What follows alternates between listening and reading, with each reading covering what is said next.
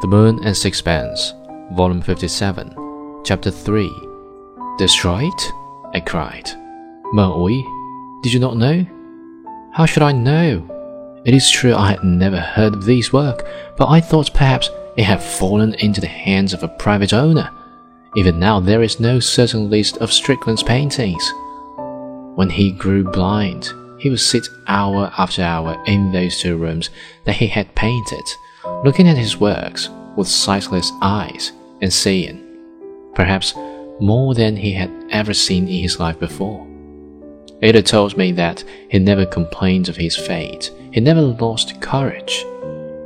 To the end, his mind remained serene and undisturbed, but he made her promise that when he had buried him, did I tell you that I dug his grave with my own hands, for none of the natives would approach the infected house. And we buried him.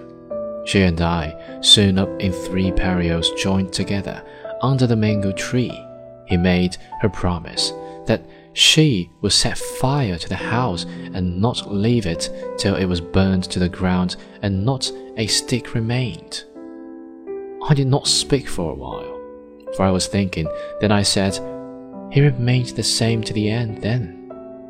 Do you understand? I must tell you that I thought it my duty to dissuade her, even after what you have just said.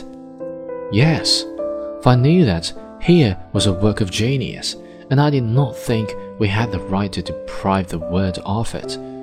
But Ata would not listen to me. She had promised. I would not stay to witness the barbarous deed, and it was only afterwards that I heard what she had done. She poured paraffin on the dry floors and on the pandanus mats, and then she set fire. In a little while, nothing remained but smoldering embers, and the great masterpiece existed no longer.